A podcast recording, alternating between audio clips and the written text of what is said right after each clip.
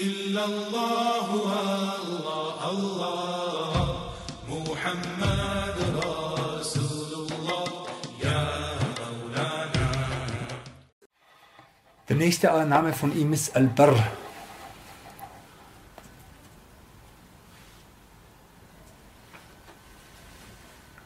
Und er sagt hier, هو الذي يوصل الخيرات لمن كتبها له بلطف وإحسان.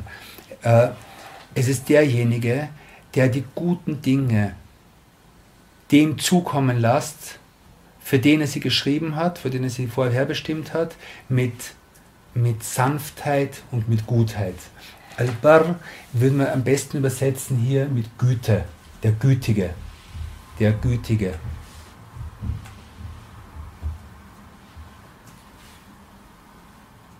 Und das ist eine der Eigenschaften, wo man sagt, das ist eine Eigenschaft seiner, seines Wesens und nicht eine Eigenschaft seiner Handlung. Wäre es eine Eigenschaft seiner Handlung, würde man ein Partizip verwenden, würde man sagen Al-Bar.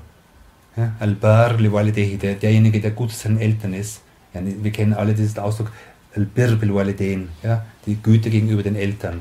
Und derjenige, der gut zu seinen Eltern ist, in seinen Handlungen, ist, ist Al-Bar als, als, als, aktives Partizip. Aber hier ist Al-Bar.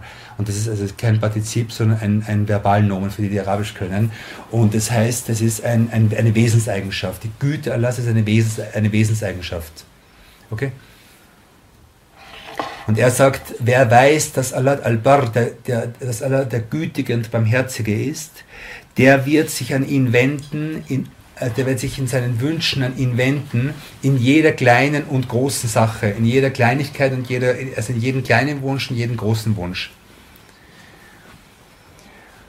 Und äh, ebenfalls Ibn Atal Skandari sagt, Meta adaka eshhedaka barrahu, äh, abirrahu, wa meta menaka eshhedaka kahrahu, fahuwa fi kulli dhalika munsarifun ilayk, wa mukbilun bi wujudi lutfihi Aleik im al-Iskandari sagt, wann immer er dir gibt, wann immer er dir gibt, also du, du wünschst etwas und du bekommst es, wann immer er dir gibt, lässt er dich seine Güte sehen, lässt er dich, lässt er dich seine Güte bezeugen. Und wenn immer er dir etwas nicht gibt und vorenthält oder nimmt, dann lässt er dich seine Macht bezeugen. Okay? Und er ist in all dem gütig zu dir und zeigt dir in all dem, dass er sich dir zuwendet. Okay? Also verstehe, dass sowohl das Geben als auch das Nehmen von ihm ist und verstehe es ist ein Zeichen seiner Zuwendung. Und sei froh, wenn du sowohl im Zustand des Gebens, also im Zustand, dass Allah subhanahu dir etwas gibt, was du wünschst, als auch wenn er dir etwas nimmt, was du, was du, was du gern hast, in beiden Fällen gut zu dir ist. Und in beiden Fällen dich auf ihn aufmerksam macht.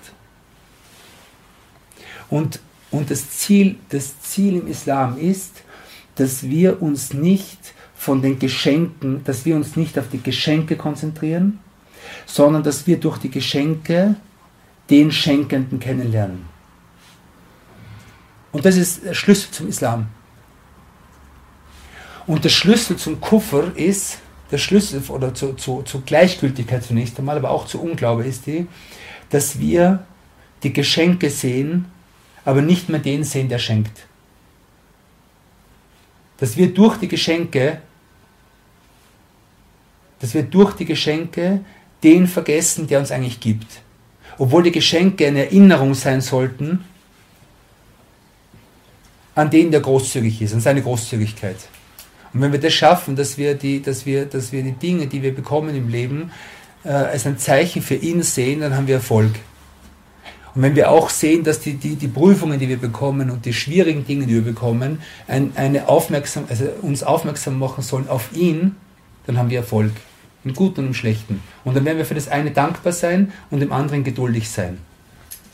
Aber wenn wir unser Leben lang nur mehr damit beschäftigt sind, die, die guten Dinge oder die Dinge, die, wir, die, scheinbar gut für uns sind, die wir uns wünschen, anzuhäufen und uns auf die zu konzentrieren, auf die zu warten und Angst davor zu haben, dass uns irgendwas weggenommen wird, dass irgendwas kommt, was schwierig für uns ist. Und nur mehr sozusagen in diesem äh, auf Geschenke hoffen, Verprüfungen, Angst haben, nur mit diesen, in, diesen, in diesem Zwiespalt leben und vergessen, wer dahinter ist, dann sind wir gleichgültig. Dann sind wir, sind wir gleichgültig, dann sind wir ignorant. Das passiert, das ist ein Zustand, der uns alle trifft. Und wenn wir aber leugnen, wer dahinter ist, dann sind wir, dann, dann sind wir ungläubig. Wenn wir sagen, es gibt niemanden, der dahinter ist, sondern äh, das hat die Natur geschenkt, dann sind wir ungläubig. Okay?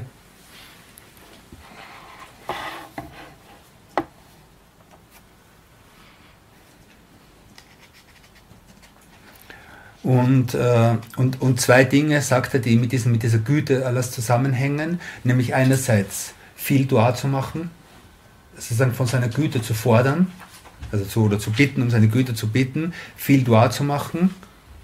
Okay? Und das zweite ist, dass wir versuchen, so, nutz, so nützlich wie möglich zu sein zu den Geschöpfen, zu den anderen Menschen und barmherzig mit ihnen zu sein und sozusagen mit Weiche und mit Barmherzigkeit, mit Güte mit den Menschen umzugehen, um diesen, diese Bedeutung zu verwirklichen.